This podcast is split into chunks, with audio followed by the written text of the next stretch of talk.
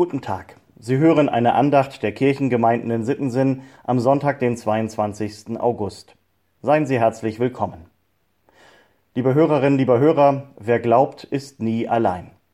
Diesen Satz rief der frisch gewählte Papst Benedikt den Gläubigen in aller Welt in seiner Predigt zum Amtsantritt 2005 zu. Wer glaubt, ist nie allein. Darauf wollte er selber sich zuallererst verlassen beim Antritt dieses schweren Amtes. Und das sollte gleichzeitig allen gelten, die in schweren Zeiten versuchen, am Glauben festzuhalten. Wer glaubt, ist nie allein. Ein so einfacher wie zutiefst wahrer Satz. Wer an Christus glaubt, der ist in dieser Welt mit über zwei Milliarden Menschen verbunden. Der ist in der Regel mit einer Gemeinde vor Ort verbunden, mit Menschen in seiner Nachbarschaft, die sein Glauben, aber auch seine Fragen und seine Zweifel teilen. Und gleichzeitig weist dieser Satz natürlich auf die eine, alles entscheidende Verbindung hin, die Verbindung zu Gott selbst. Eine Verbindung, für die nicht wir sorgen müssen, sondern die Gott selber herstellt. Das ist die wunderbare gute Nachricht beider Teile der Bibel. Gott bindet sich an uns Menschen. Ja, Gott kommt uns so nahe wie ein Nachbar, ein Mitbewohner fast. So heißt es in der Tageslosung für heute aus dem dritten Buch Mose.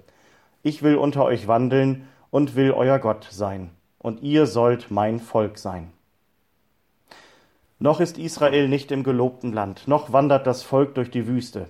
Im dritten Buch Mose erinnert Gott seine Menschen wieder und wieder an die Befreiung von der Knechtschaft in Ägypten.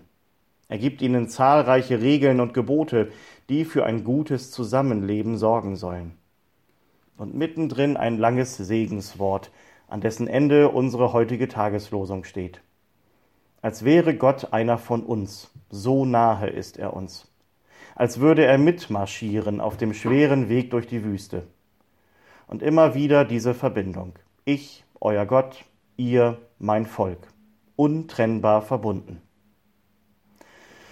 Diese untrennbare Verbindung wird im Neuen Testament durch Christus bestätigt und sie wird ausgeweitet auf alle, die sich an ihn halten, die auf seinen Namen getauft sind. Und wofür das alles? Damit wir uns einfach nur noch freuen können. So steht es im Lehrtext für heute aus dem ersten Johannesbrief. Unsere Gemeinschaft ist mit dem Vater und mit seinem Sohn Jesus Christus. Und dies schreiben wir, auf dass unsere Freude vollkommen sei. Eure Freude vollkommen was wie die ultimative Glücksformel klingt, ist es ja im Grunde auch. Hier geht es nicht wie in der Werbung um ein plattes Hauptsache ihr habt Spaß.